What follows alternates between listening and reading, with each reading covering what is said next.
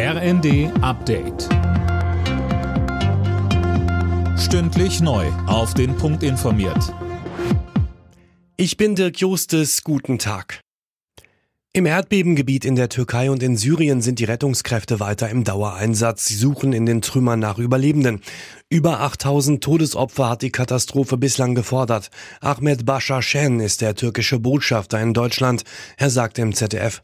Wir haben immer noch Möglichkeiten, Menschen aus den Trümmern zu retten. Und das sind an die 6000 Häuser, die zerstört sind. Vielleicht äh, 1000 oder 1500 Teams, die arbeiten aber sehr lange jeweils an den Trümmern. Die reichen noch nicht aus. Wir brauchen mehr Hilfe, wir brauchen mehr Teams. Und wir bitten in die Türkei weiterhin Search and Rescue Teams aus Deutschland zu senden.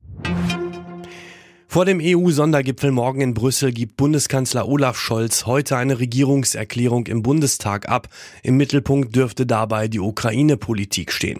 Möglicherweise nimmt auch der ukrainische Präsident Zelensky an dem Gipfel teil. Volodymyr Zelensky hat sich bei Verteidigungsminister Pistorius für die angekündigten Leopard 1 Panzerlieferungen bedankt. Sie seien eine Chance, den russischen Truppen auf Augenhöhe zu begegnen, so der ukrainische Präsident. Bei der Deutschen Post gehen die Tarifverhandlungen heute und morgen in die dritte Runde. Bislang sind die Gewerkschaft Verdi und die Arbeitgeber noch weit auseinander, Gisa Weber. Ja, und deswegen gab es Anfang der Woche auch erneut Warnstreiks. Die Post hatte angekündigt, in der jetzigen Runde ein Angebot vorzulegen.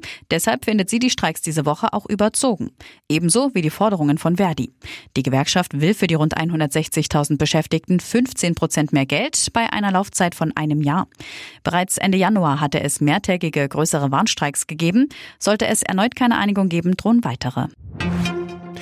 Im DFB-Pokal finden am Abend die letzten Achtelfinals statt. Dabei kommt es zum Ruhrport-Derby zwischen den Bundesligisten VfL Bochum und Borussia Dortmund. Im Zweitligaduell treffen außerdem der erste FC Nürnberg und Fortuna Düsseldorf aufeinander.